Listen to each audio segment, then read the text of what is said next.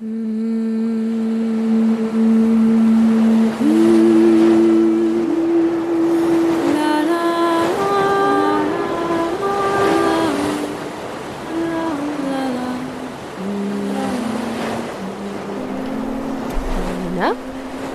Was hast du denn heute so gegessen? Das ist immer meine ähm, Probeaufnahmenfrage. Hallo Jolande. ähm, oh, mein Mitbewohner hat heute gekocht und ich habe eine, oh Gott, jetzt fällt mir das Wort nicht mehr ein, Mukeka gegessen. Okay, was ist Mokeka? Ein Fisch, Reis, Eintopf. Ich weiß auch nicht, woher es kommt. Vielleicht Brasilien. Okay, also nichts typisches Portugiesisches, sondern Ich glaube nicht. okay. Nee. Schön, aber es klingt lecker. Es war sehr lecker, ja. Schön. Ähm, ja, wie, vielleicht bleiben wir einfach in der Aufnahme drin, weil wir haben gut gestartet. ähm, ja, hallo zusammen. Wir ähm, melden uns wieder aus einem Bus, diesmal aus meinem. Es ist sehr warm, sehr eng. wir haben uns hier schön reinge ähm.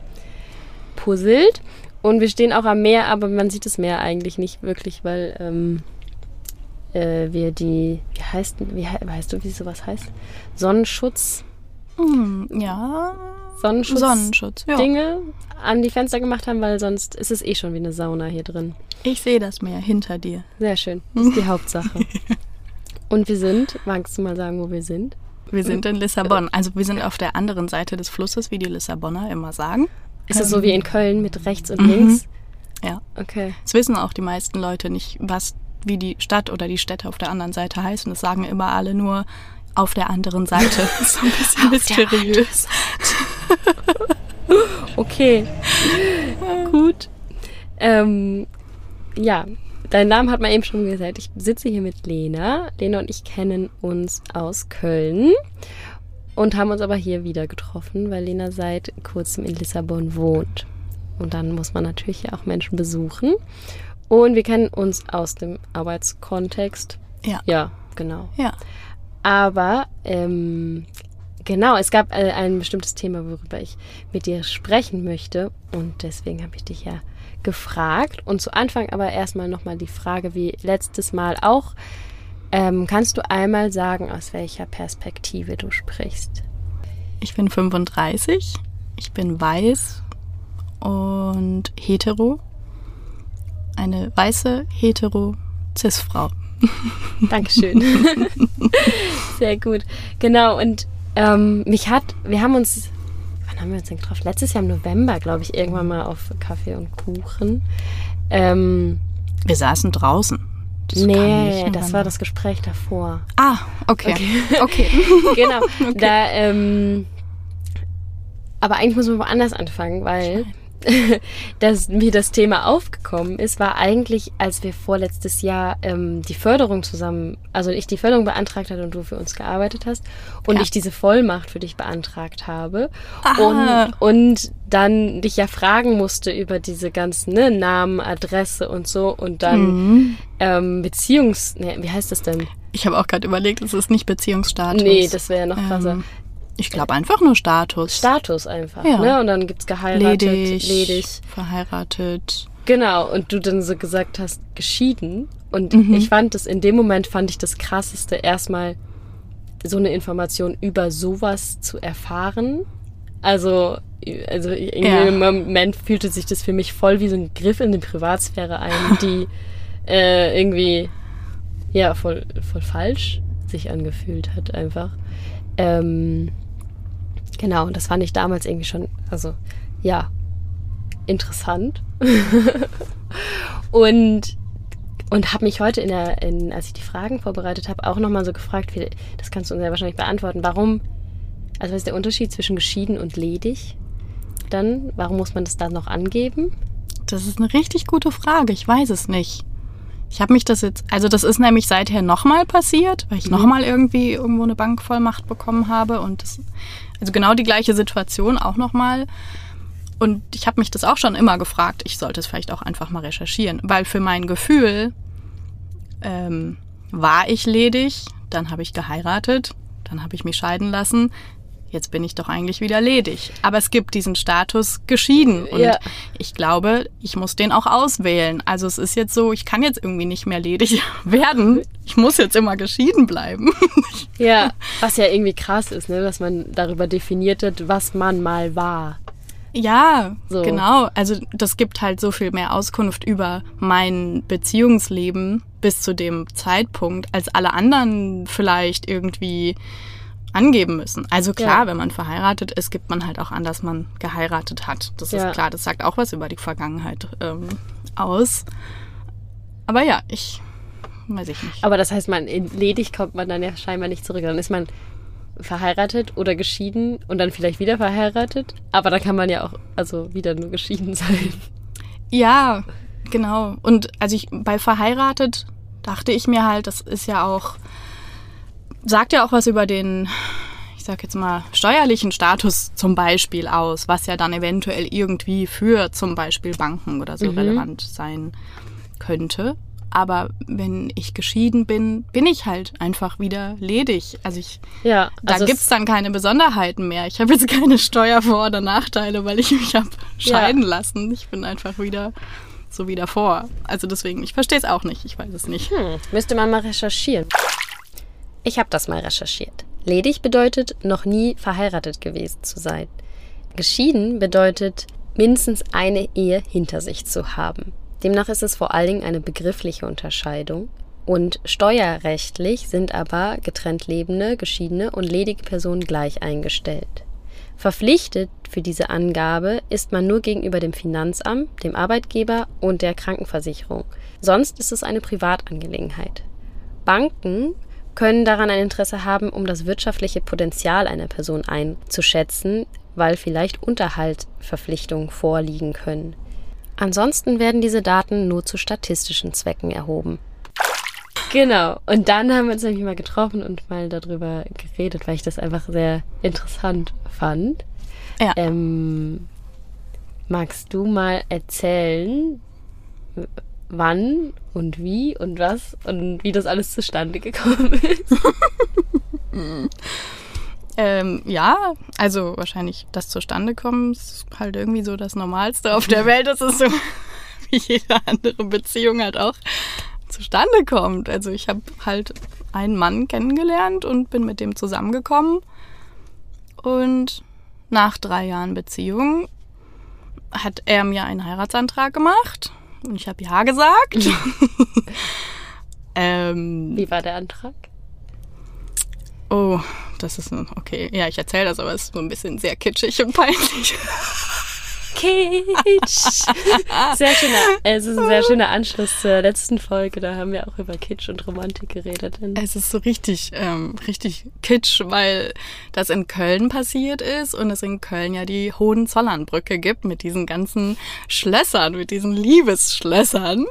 Deswegen wahrscheinlich irgendwann mal die Hohenzollernbrücke ins Wasser fällt. Irgendwie wegen diesem Gewicht, Ja, ich weiß es es- nicht. Da war schon, vor, als ich 18 oder so war, hatten die es am 1. April als April-Gag, dass so auf dem Kölner Stadtanzeiger ganz vorne ein Bild drauf war, wie die Hohenzollernbrücke so eingestürzt ist. Ja. Und das ist wegen der ganzen Schlösser. Aber die werden Ja. ja, äh, auch regelmäßig entfernt, ne, damit Ja, sie nicht so genau. schwer werden. Genau.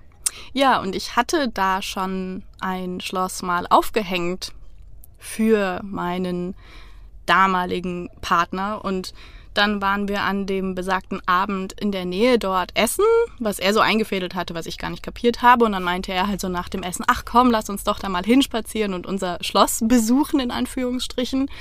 Und dort an unserem Schloss, was wir zu dem Zeitpunkt zum Glück noch wiedergefunden haben, jetzt wüsste ich definitiv nicht mehr, wo es ist. Vielleicht ist es auch weggemacht. Vielleicht ist es auch weg. Äh, da an diesem Schloss, als wir es wiedergefunden haben, hat er mir dann den Antrag gemacht. Jetzt überlege ich gerade, gab es einen Ring? ja, ja. Also das war nicht so klassisch, äh, wie man das jetzt, glaube ich, immer so macht oder wie sehr viele das machen, so mit, mit so einem glitzernden Verlobungsring, sondern ich habe quasi meinen Ehering bekommen, den ich später als Ehering auch getragen habe. Ich habe ihn aber als Verlobungsring bekommen in dem Moment. Äh, und der wurde später zum Ehering. Der ist quasi von der linken Hand an die rechte Hand dann gewandert. Hatte er auch einen Verlobungsring? Nein.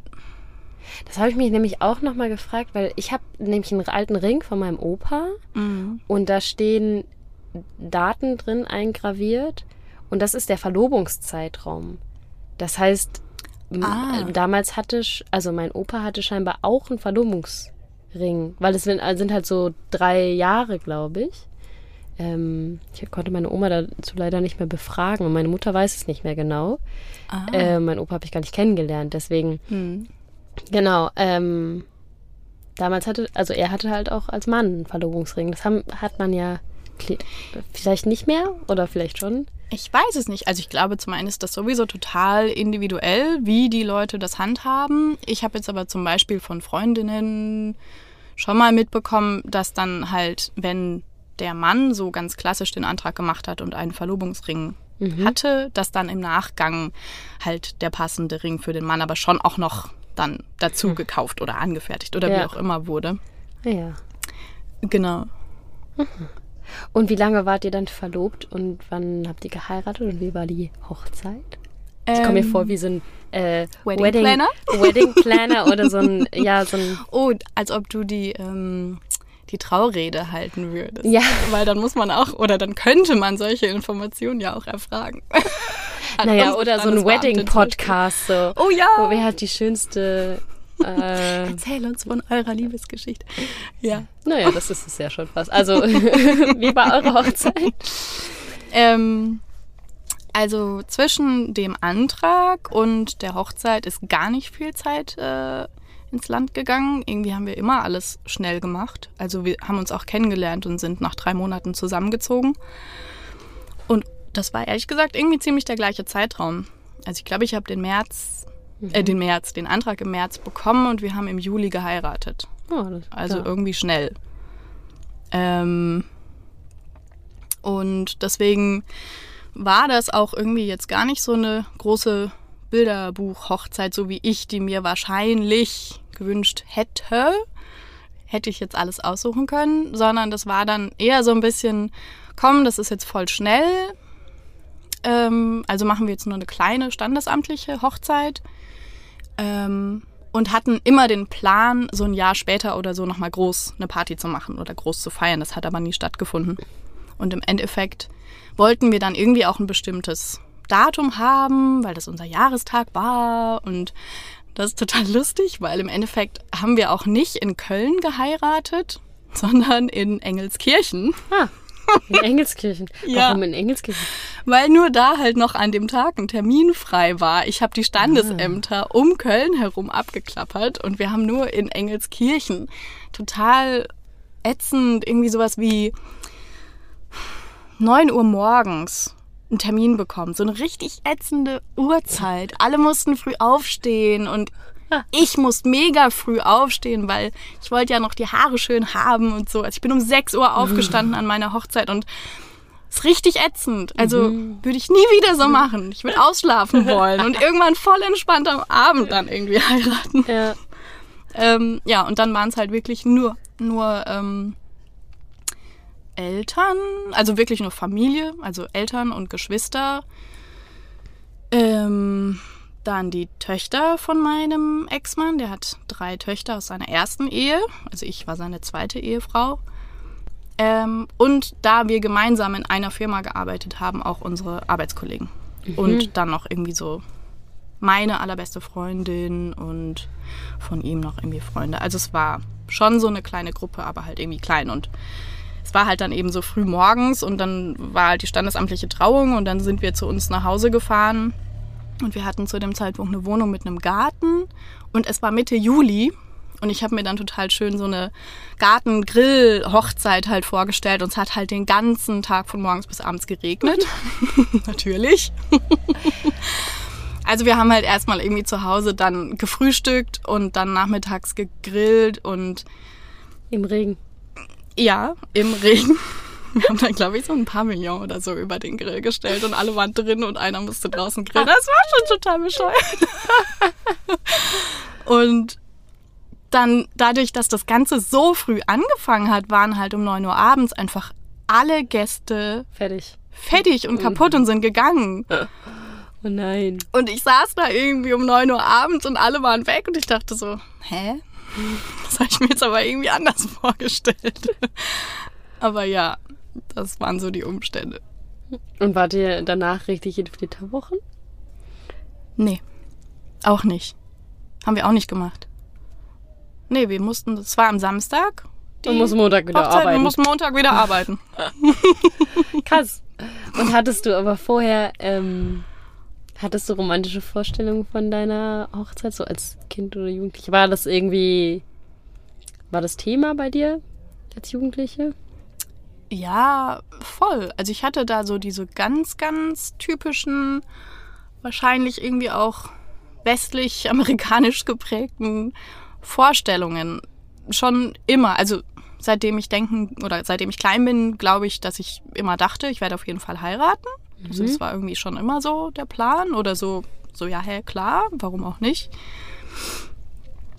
Ähm, und also ich weiß noch, als ich dann den Antrag bekommen hatte und klar war, wir heiraten, war auch echt sofort das Erste, was ich dann gemacht habe, halt Brautkleider googeln und recherchieren, was es gibt und was das kostet und wie das aussehen könnte und so. Also ich habe sofort irgendwie, ich bin halt auch so ein Mensch, der dann irgendwie Listen macht und Linksammlungen erstellt und so. Das habe ich dann alles gemacht. Aber es hat halt alles so gar nie es wurde halt nie angewendet. Erstens, weil die Hochzeit halt gar nicht so diesen Rahmen hatte. Zweitens, weil ich dachte, das kommt noch. Das, dann kam es ja nie. Und hast du das noch? Also würdest du gern diese Hochzeit, die du dir da ausgemalt hast, noch feiern? Ich würde gerne eine Party vielleicht feiern. Ich würde aber voll gar nicht mehr das anziehen, was ich damals dachte, was ich anziehen möchte. Ähm, aber lustigerweise weiß ich, was ich anziehen würde. Würde ich diese Party machen? Das ist auch. Aber das ist bei mir immer so. ich habe immer Bilder First the outfit. Ähm, nee, also ich würde einfach keine Hochzeit mehr feiern wollen. Also würdest du auch nicht mehr heiraten wollen? Oder das? Ich glaube, ich würde schon irgendwie noch mal heiraten. Ich weiß nicht mehr so richtig, warum das jetzt sein müsste. Also das ist schon so ein bisschen so, dass das für mich jetzt irgendwie was entspannt hat, weil bevor ich geheiratet habe, hatte ich halt diesen Traum oder so dieses ganz normale davon ausgehen, klar, ich werde irgendwann heiraten und klar, ich möchte dann auch einen Verlobungsring und ich möchte dann auch ein weißes langes Kleid und ich möchte dann auch eine Party und eine Torte und so. Und dann war erstens meine Hochzeit halt komplett anders und so voll auf Sparflamme irgendwie auch. Ähm, und jetzt, danach, denke ich mir so, voll angenehm. Ich hatte das jetzt. Also ich habe jetzt mal geheiratet Ja. und jetzt weiß ich, wie es ist, verheiratet zu sein. Okay, ich hatte nicht die große Party, aber finde ich ganz, ganz aus meiner persönlichen Sicht sowieso total Quatsch, dafür Ja. so viel Geld auszugeben, weil das ist immer das, worauf es halt hinausläuft.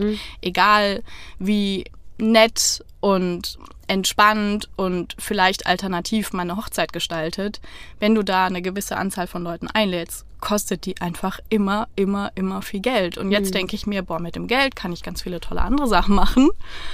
Ähm, aber ja, es ist halt einfach irgendwie nett. Ich würde vielleicht eventuell nochmal heiraten, sollte sich das so ergeben, aber ich brauche das halt gar nicht mehr.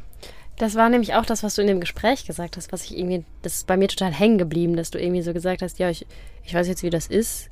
Jetzt bin ich da irgendwie entspannter mit. Und jetzt, wenn es nochmal passiert, ist schön und wenn nicht, dann auch nicht. Ja. So, dass, ähm, da habe ich mich auch gefragt, dass, ja, spannend irgendwie, dass, ähm, das dann gemacht zu haben und dann entspannt ist was, was irgendwie vorher, genau, also irgendwie vorher sehr, sehr einen vielleicht getrieben hat, ne? Oder irgendwie noch sagte, ah, es muss auf jeden Fall noch passieren.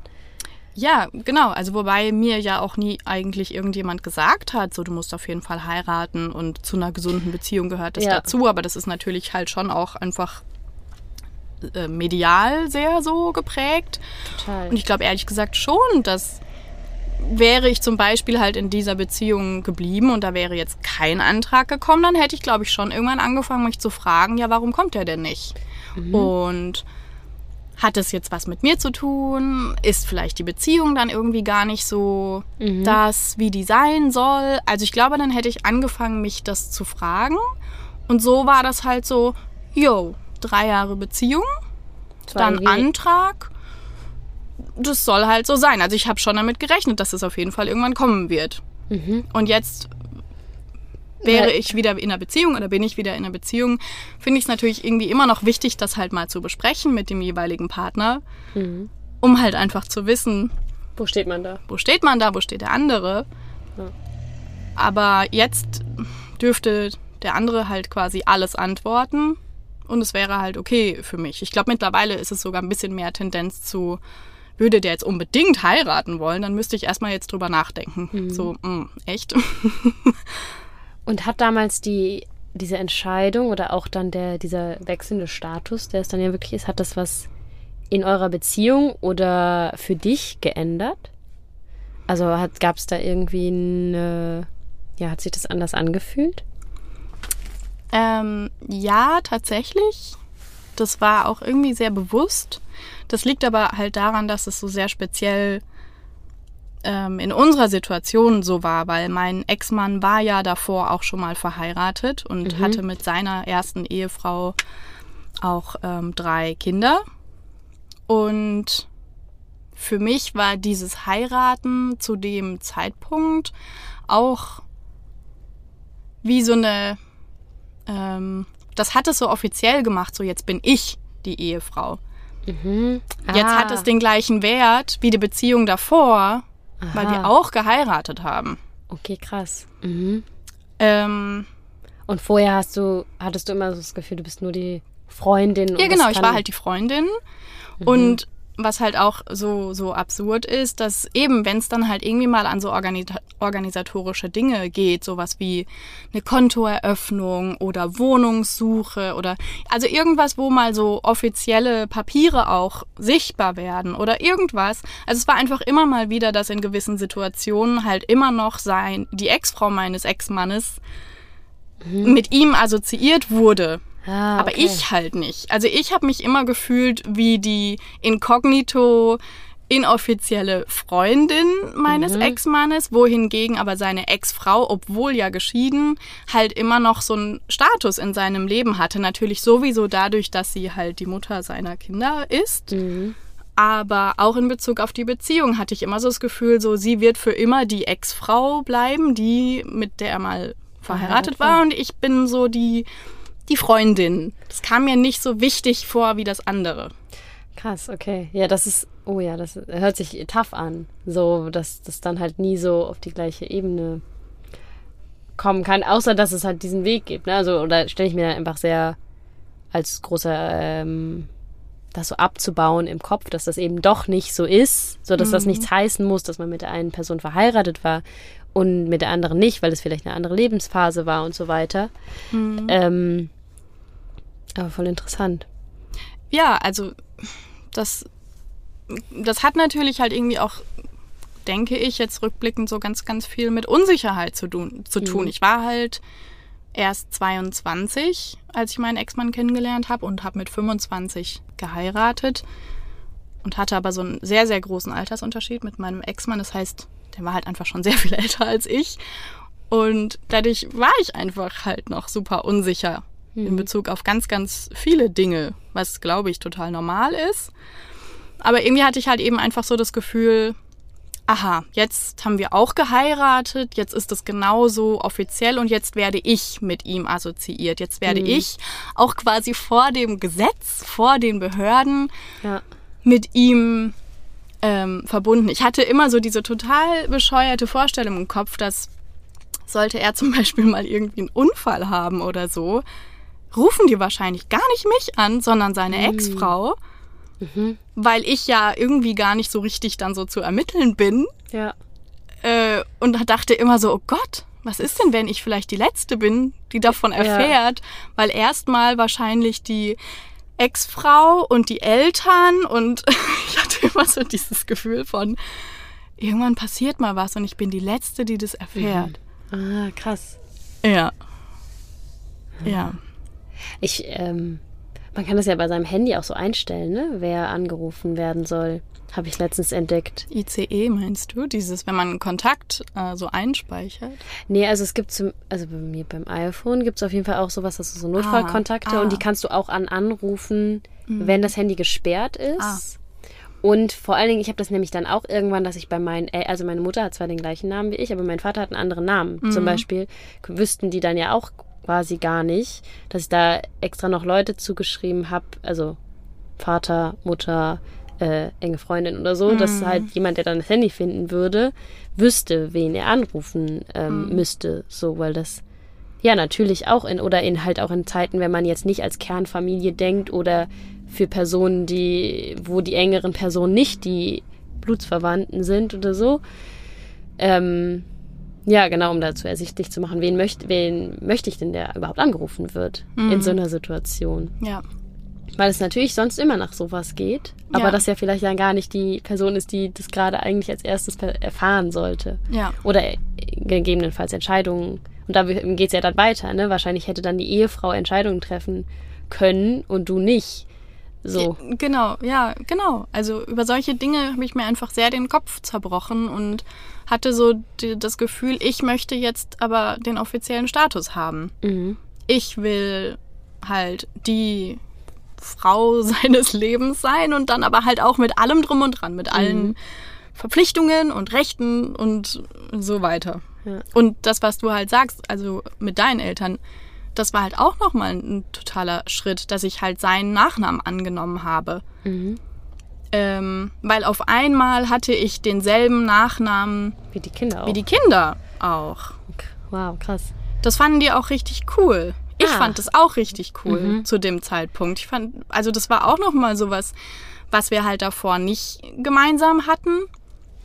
Und auf einmal haben die sich halt total gefreut. So, hey, du heißt ja jetzt auch so wie wir. Ist dann so ein, aber mal nochmal ein krasses Zugehörigkeits. Ja, genau, das war so ein. Zugehörigkeitsding. Wobei ich auch da jetzt so rückwirkend sagen würde, dass das aber an der Beziehung zu denen gar nichts geändert hat. Wir waren davor halt schon total eng und sind jetzt nicht danach enger geworden. Es war halt nur so ein, wie so ein Fun Fact. So, hey, cool, wir heißen jetzt alle gleich und dann war das irgendwie für einen Moment halt schön. Aha, weil ich habe die Frage auch gestellt, weil ein, ich weiß nicht mehr, ob mein Vater oder meine Mutter, ähm, einer von beiden hat mal gesagt, in dem Moment, wo wir geheiratet haben, haben wir uns eigentlich getrennt. Weil dieser Status in beiden Köpfen so viel losgetreten hat, wie ein Ehemann zu sein hat, wie eine Ehefrau zu sein hat, wie eine Ehe zu sein hat, ähm, dass äh, dieses Gefühl hatten, das hat letztendlich die Beziehung ähm, dazu geführt, dass sie sich aufgelöst hat. So, weil das dann noch so viele, also Sachen draus dran hingen von ähm, der Ehe meiner Großeltern auf beiden Seiten. Die kamen beide aus wirklich noch so. Mein Vater kam aus so einer klassischen Arbeiterfamilie und meine Mutter aus so einem klassischen Akademikerhaushalt, die, ähm, das war nur dieses, die Eltern meiner Mutter fanden meinen Vater nicht gut genug dafür und so, Ja. und da hing noch so viel dran an so, ähm, Klassiker irgendwie. ja, genau. Und die Aussage ist mir sehr lange oder kommt mir immer wieder in den Kopf. Ähm, und ich hatte aber gleichzeitig als Kind ein, oder habe ich auch immer noch ein bisschen, aber eine krasse, wie so ein, ich war so ein richtiges Fa- Fangirl von Hochzeiten, von Fremden. Ich war bis Ja. heute noch nie auf einer Hochzeit, aber meine Aha. Mama musste immer so, ich habe so Fotos aus unseren Urlauben, da war ich so sieben oder so, Hm. von so fremden Hochzeitspaaren, weil, mein, weil ich meine Mutter mit damals noch hier so mit der normalen Kamera halt Ja. mit den Filmen irgendwie halbe Filme Analog, vollgeknipst ja. hat, weil ich irgendwie diese weißen Kleider so toll fand und dann, wenn die mit der Kutsche kam und so, also es war wirklich so, ich war so richtig Fan davon und dann hat sie auch einfach sehr lange noch gehalten und äh, ja, irgendwie dieses ich weiß nicht, ich habe auch damals die, dieses äh, Sarah Connor gab es, die hatte doch dann dieses Sarah and Mark in Love und dann konnte man so Oh, diese ja. ganze Hochzeitsvorbereitung Oh ja. und diese Hochzeit am Strand und dann weißes Kleid und barfuß und ich war so völlig so, ja, so soll meine Hochzeit auf jeden Fall auch aussehen. Ja, aber das ist halt eben, also genau diese Prägung, Ja, die ich halt vorhin auch meinte, dass das dieses Programm sofort abgespult wurde in dem Moment, wo ich wusste, oh, ich werde tatsächlich heiraten. Und dann hat's, habe ich losgelegt Ja. mit Bilder sammeln und genau, ja. um das irgendwie so diese Traumhochzeit und diesen Prinzessinnen-Moment dann irgendwie jetzt endlich mal vorzubereiten. Ich habe heute auch noch mal, ähm, weil viele Menschen wissen ja auch gar nicht, dass Liebe und Heirat oder Ehe ja noch gar nicht, also es ist ja eine sehr junge Erfindung, dass Liebe und Ehe zusammengehören. Ja. Da, ich habe da heute auch noch mal so ein bisschen nachgelesen, ja, wann was war und wann die Liebe, also es ging ja irgendwie so los bei den Griechen zum Beispiel, war Liebe ja nur ähm, zwischen Schüler und Lehrer, auch nur männlich, weil es gab ja nur äh, Männer.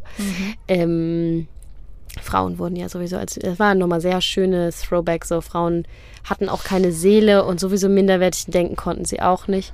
Ähm, so. Und dann ging es ja weiter in so, man war ja auch aber trotzdem ja verheiratet, als, weil allen natürlich ja immer bewusst war, dass man ja Kinder kriegen muss, damit das Volk weiterlebt. Ja. Ähm, genau, und so war das noch richtig lange, so bis äh, Mitte 19. Jahrhundert. Da wurde das erst so, äh, da gibt es so die ersten, das stand zum Beispiel zum ersten Mal im Brockhaus, äh, eine Ehe ist eine Zusammenkunft von zwei Menschen, die sich lieben und Zuneigung ist, genau, oder die erste, eine der ersten Quellen war irgendwie ein ähm, Roman von Jean-Jacques Rousseau, äh, in dem so postuliert wird, dass Zuneigung die Grundlage einer Ehe sein soll. Und dann im 19. Jahrhundert, Ende 19. Jahrhundert war auch so eine Ehe ohne Kinder wurde dann auch als wahre Ehe betitelt, weil vorher war das gar keine wahre Ehe, weil es ja nur ums Kinderkriegen und Ja. die Fortpflanzung ging. Ja. Und dass dieses ganze romantische Ideal, was wir haben, dass es ja noch super jung eigentlich ist, das, ähm, ja, fand ich, als ich das so zum ersten Mal gelesen habe, fand ich das auch total, hä, ach krass, ich dachte, das wäre halt immer so, ne, wie es halt dann doch immer wieder bei diesen Dingen ist, dass die damals halt anders waren. Oder dann gab es halt die Phase, dass Liebe eigentlich nur die Beziehung zu Gott sein konnte und Liebe zwischen Mann und Frau war halt Teufel, weil es ja, Ja. Leidenschaft und so. Ja. Und die wahre Liebe war ja nur die Liebe zu Gott. Ähm, Die reine, unschuldige genau, Liebe. ja.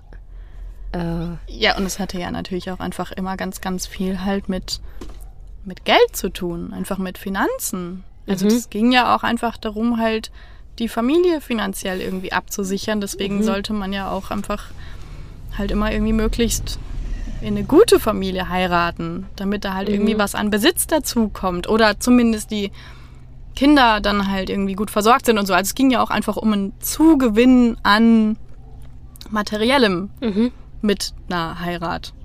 Ja. Und auch da, als ich, äh, ich hatte dann eine Vorlesung im ersten Studium über so Geschichte von Mutterschaft. Da hatten wir einmal dann, wie in Deutschland, dann halt die Gesetze, wann die erst geregelt wurden. Ne? Also wann, ähm, welche Dinge, also wie, weil ich glaube, als meine Eltern geheiratet haben, haben ha- so 92, ja 91, 92, ähm, haben die auch noch geheiratet, weil mein Vater mich sonst hätte adoptieren müssen. Also, Ja, ne, Das weil ist auch noch echt nicht lange. das ist auch noch anders. nicht lange anders und jetzt Genau. ist es ja auch immer noch so, dass der Vater das, glaube ich, anerkennen es, muss. genau, das muss immer noch anerkannt werden und einmal so offiziell gemacht werden. Ja. Aber genau, früher war es halt wirklich so, dass der biologische Vater trotzdem äh, sein eigenes Kind dann erstmal adoptieren musste, Ja. damit er dann auch wirklich als Vater anerkannt wird. Ja. Und ähm, es gibt dann ja jetzt aber die eingetragene Partnerschaft. Mhm. Und aber da wurde zum Beispiel auch das, es war dann äh, bis in die 2010er, glaube ich, noch so, dass trotzdem Kinder aus einer Ehe bessere Voraussetzungen beim Erbrecht zum Beispiel hatten. Und dass Mhm. da die Angleichung stand, ich weiß noch nicht mal, ob sie jetzt ganz angeglichen ist, so, aber Ja. ähm, bis sich dann natürlich auch so Gesetze ändern, dauert halt Ewigkeiten. Ne? Das, ähm, ja, Wahnsinn. Um zumindest ein bisschen mit dem Halbwissen, mit dem wir hier um uns werfen, aufzuräumen, habe ich nochmal recherchiert. Es ist allerdings ganz schön komplex, so dass ich euch nur ein paar Fakten zusammengestellt habe. Seit 1998 wird rechtlich kein Unterschied mehr zwischen ehelichen und unehelichen Kindern gemacht. 2001 bis 2017 gab es für gleichgeschlechtliche Paare die eingetragene Partnerschaft. Seit 2012 waren diese und die Ehe weitestgehend rechtlich gleichgestellt. Seit 2017 gab es dann die Ehe für alle. Es gibt allerdings immer noch Unterschiede in dem Abstammungs- oder Adoptionsrecht, ob es sich um hetero- oder homosexuelle Paare handelt. Wird ein Kind in einer gemischtgeschlechtlichen Ehe geboren oder adoptiert, ist die zweite Person automatisch auch ein Elternteil. In einer gleichgeschlechtlichen Beziehung muss die andere Person das Kind entweder als zweites oder zusätzlich noch adoptieren. Das, das ist das halt so ein bisschen. Also das habe ich mir ja irgendwie damals halt auch gar nicht so in diesen Umfängen überlegt. Das war ja so ganz, ganz persönlich, dass ich da diesen Anspruch daran hatte, halt jetzt meine Beziehung, meiner Beziehung diesen offiziellen Status zu geben.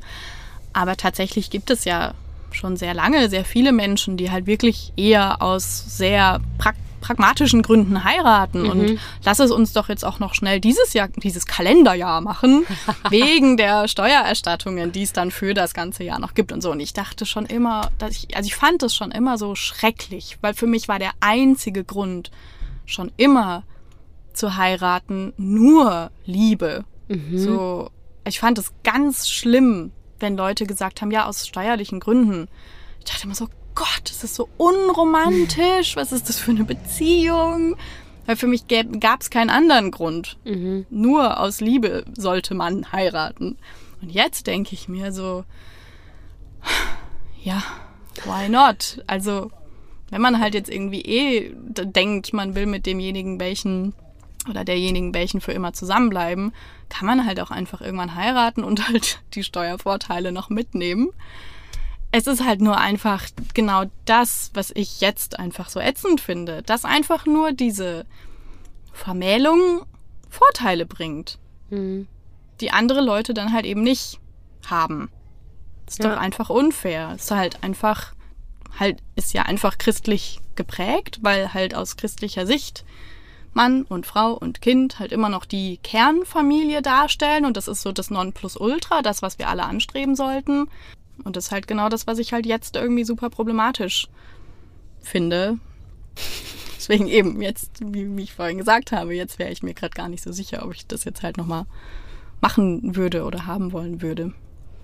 Ich denke halt auch, ich hatte danach auch immer so die Vorstellung von, weil ich finde es schon irgendwie schön, mh, mm, so ein Ritual von einem Bezeugnis, auch mit engen Menschen mhm. abzulegen. Das könnte ich mir schon vorstellen, aber im Moment denke ich mir auch so, ja, vielleicht muss es nicht so eine offizielle Hochzeit sein. Ne? Also vielleicht kann man halt auch sich irgendwas ähm, also ich habe mich dann, glaube ich, wirklich meine Zeit auch mit so alternativen Hochzeitsritualen beschäftigt, mhm. wie das in anderen Ländern gemacht wird. Und da gibt es total schöne Rituale, die irgendwie Ne, weil ich meine, auch in, in so wie es in Deutschland dann noch ist, mit diesem, der Vater, also wahrscheinlich nirgendwo mehr so, aber in meinem Kopf noch dieses, der Vater übergibt dem neuen Mann, so, also diese, diese dahinlaufen mhm. und so, mhm. allein da gibt es ja Rituale, die viel schönere Aussagen ja. schon haben. Ähm, genau, das ist ja an sich auch eine Möglichkeit, wenn es einem halt wirklich nur um um die Liebesbekundung geht und ja. eben nicht um die, um die Vorteile, die es halt hat. So. Ja. Ja, ach, ja, das denke ich halt jetzt auch. Deswegen, ich glaube, dass es für viele Menschen auch immer noch genau das ist. Halt einfach so irgendwie innerhalb der Beziehung zu einem gewissen Zeitpunkt halt einmal irgendwie wirklich so laut auszusprechen, was man füreinander empfindet und das halt irgendwie so festzuhalten und ja, also es hat ja was damit zu tun, vor anderen Menschen eben zu bezeugen, dass man sich committet, dass man mit demjenigen, welchen zusammenbleiben möchte. Und das kann ich auch nachvollziehen. Ich denke mir halt irgendwie nur, genau, also erstens braucht es dafür halt nicht den offiziellen Part, dafür braucht es keine, mhm. keine Person, die irgendwie da als Standesbeamte fungiert und halt auch niemand, keinen Geistlichen das kann halt irgendwie sein. Das fände ich halt schön, wenn das halt die Leute irgendwie immer mehr wirklich noch viel individueller dann auch gestalten würden. Und jetzt denke ich mir halt irgendwie, es gibt halt, also was ich halt auch irgendwie immer noch viel krasser finde als Commitment. Weil für manche ist das ja wirklich so das ultimative Commitment. So, oh mein Gott, ich werde heiraten. Das ist ja für manche ganz auch mhm. mega viel Stre mit, mit Stress verbunden. So, oh Gott, jetzt bin ich in dieser Beziehung drin und kann da nicht mehr raus und so. Ich denke mir halt, ja. Und dann gibt's aber Leute, die entschließen, eine Partnerschaft zu haben und halt eben nicht zu heiraten, aber ein Kind zusammen großzuziehen, das ist für mich jetzt Commitment, das ne? ja. krasseste Commitment, was ich mir halt irgendwie so im Moment vorstellen kann, wo ich denke so, jo, das bedeutet halt das dass du wirklich für den Rest deines Lebens verbunden bist. Verbunden bist. Ja. Weil eine Hochzeit, also eine Ehe, ja, die kann man halt auflösen. Das geht. Ist auch gar nicht so schwer. Also. Genau. Aber hat damals äh, oder ja, haben wir jetzt vielleicht auch schon ein bisschen. Also hast du damals noch für dich so einen Wechsel in diesem Commitment gemerkt durch diesen, durch diese Eheschließung und würdest du jetzt irgendwie sagen, du würde das jetzt noch was ändern, wenn du jetzt noch mal heiraten würdest? Hättest du das Gefühl, es würde was an deinem Commitment ändern? Nein. Dachte ich auch damals schon nicht. Also ja, diesen Aspekt, den wir schon besprochen haben, dass es für mich diesen, dieses Offizielle dann auf einmal hatte. Mhm. Ähm, Aber es hätte dich jetzt nicht mehr davon abgehalten, die Partnerschaft zu beenden, wenn es dir nicht gut gegangen wäre damit zum Beispiel. Nee. Das war irgendwie noch nie ein Grund oder das war einfach, da habe ich nie drüber nachgedacht, während ich in der Beziehung war, so, oh, oh Gott, würde ich die jetzt aber beenden wollen, dann müsste ich mich ja scheiden lassen. Ja. Und was bedeutet das dann? Und so, also da habe ich einfach wirklich nie drüber nachgedacht weil ich wusste, es geht ja. und das werde ich dann auch schaffen. Und ich, also, ich wäre halt irgendwie nie in einer Beziehung geblieben, in der ich unglücklich bin, nur weil ich verheiratet bin. Ja, das ist ja schon mal mega schön, ne? Also, äh, ich finde ja schon gemeinsam wohnen oder so ist äh, ja ein größerer Schritt, sich zu trennen, wenn man dann, also für mich war das auf jeden Fall äh, natürlich nicht. Ist es auch, ja ne, klar. Ne? Es ist also halt auf jeden Fall mehr auf, Aufwand und man kann halt vielleicht an, also in seinem Konstrukt nicht so einfach zurück und was, was wenn man sich zwischendurch anders überlegt, ne, so, also dann mm. hängt natürlich ja schon irgendwie mit dran, viel mit dran.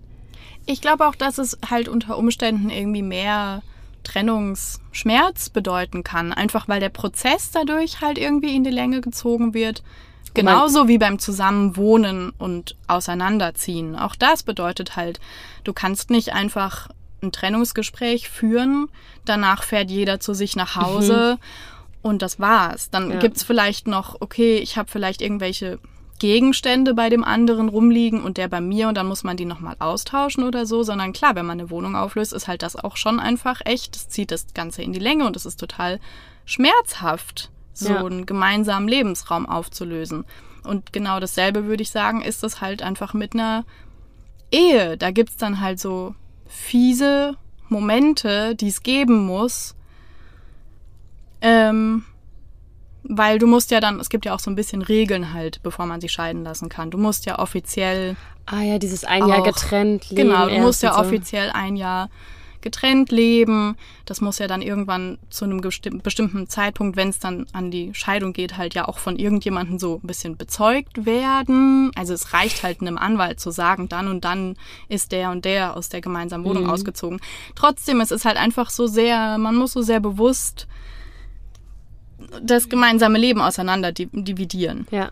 Und das macht die Sache, glaube ich, einfach dann, also aus meiner Perspektive, etwas langwieriger und schmerzhafter.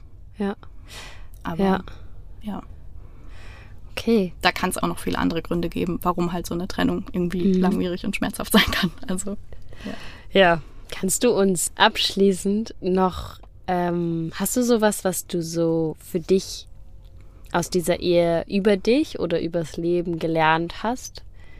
Also so ein, wie heißt das? Learning? Ja, doch, schon. Also eigentlich wirklich sehr klar das, dass es für mich nichts Offizielles braucht, um meine Zuneigung oder Liebe zu anderen Menschen zu bezeugen. Also jetzt mal davon abgesehen, dieses Heiraten und auf einmal hat es einen offiziellen Status, halt auch dieses auf einmal denselben Nachnamen haben jetzt danach, also jetzt denke ich mir, weil jetzt habe ich den Nachnamen ja nicht mehr. Ich habe wieder meinen Mädchennamen angenommen. Und das hat halt auch nichts an meiner Beziehung, zumindest zu meinen Ex-Stieftöchtern, wie man es ja offiziell nennen muss, zu denen geändert. Ja. Ähm, also nichts an dieser ganzen Ehe, was irgendwie halt offiziellen Charakter hatte, hat irgendwie beeinflusst, inwiefern ich mh, geliebt habe. Mhm. Deswegen weiß ich auch jetzt, dass ich halt all das einfach gar nicht brauche. Das ist, glaube ich, mein Learning. Das ist ein ziemlich großes Learning, würde ich sagen. Ich hätte dazu auch direkt noch ein, zwei Fragen, aber ich glaube, wir kommen jetzt hier zum Schluss, weil sonst wird es immer zu lang, Ja. diese Folgen. Wir haben ja gleich noch ein bisschen Zeit beim Abendessen zu Ja. quatschen. Stimmt. Ähm, genau, vielen Dank. Ich fand es super interessant. Vielen Ähm, Dank dir, dass ich äh, hier sein durfte. Ich Ja, fand das richtig schön. Gerne. Und ich freue mich auf jeden Fall auch, wenn wir gleich aus diesem Bus Dass wir die Tür aufmachen können und frische Luft reinkommt. Ja, auf jeden Fall. Gut. Ähm, ja, wir verabschieden uns aus Lissabon und bis zum nächsten Mal. Tschüss. Mm.